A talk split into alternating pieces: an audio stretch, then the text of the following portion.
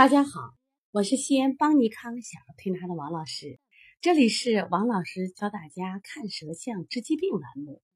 今天我想给大家分享一个燥咳宝宝的舌象。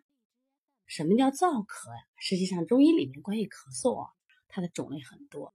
其实分析的越细致，有助于我们更好的认识疾病嘛。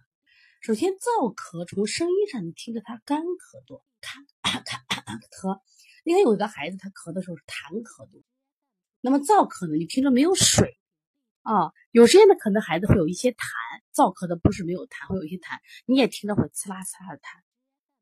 那么我们从舌象上如何分析呢？首先给大家举一个案例：这个欣欣呀，六岁女孩，干咳无痰一周了，大便干结三天一次，小便短赤，爱喝水，爱喝水，小便还少，睡觉翻滚。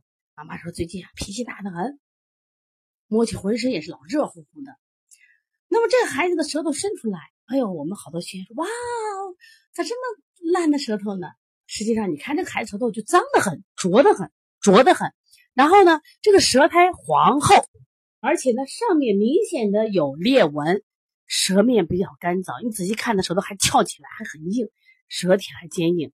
舌苔干燥而色黄者，这就是胃热炽盛，损伤了津液了。那么对于燥胎呢，它就是热病伤津，阴液亏损之象。那怎么办呢？对于这样说来说，体内缺水了，我们要把水补上。不补水，不补水，你这个胎是落不下来的。这个象有点像啥？就是我们比如说土地三年四年大旱，整个这干裂了，你给它浇上水都不顶用，水就从那个缝缝漏下去了，知道吧？所以我们要浇水，还要把地刨松，所以要滋阴健脾。就这要浇水，还要翻土呢。滋阴健脾、润肺止咳，不能一味用清法。很多人一看这样的舌头，就说清胃经、清大肠、退六腑，不对，先要把阴补上，阴补上。他之所以燥咳，就是因为他体内不能生精了。所以对于这样的处理方法，希望大家一定要注意。我们往往用的是滋阴健脾的方法。滋阴健脾的方法呢，就用的是什么呀？就是像补肾阴啊、补脾、运水入土、清胃经、运水入大肠、清大肠。说重点不是在他止咳嘞，关键是要。给他把水补上，另外呢，啊，把脾功能加强。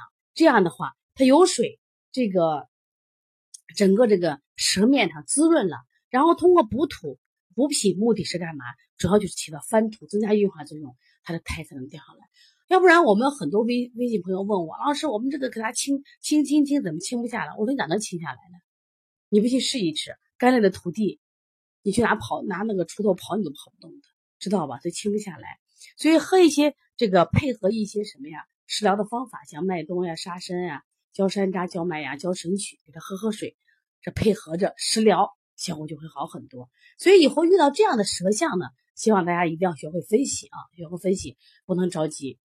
看这个孩子的舌苔，整个舌面确实比较厚，啊，舌质什么呀比较坚硬，拘得太久了。也希望家长呢平常多关注一下舌苔。为什么等到这时候才来呢？为什么就不太好治了？如果你也有这样的问题，可以加王老师的微信：幺五七七幺九幺六四四七。如果想咨询我们邦尼康相关的课程、舌诊讲师以及开店班的课程，可以加帮小编的微信：幺八零九二五四八八九零。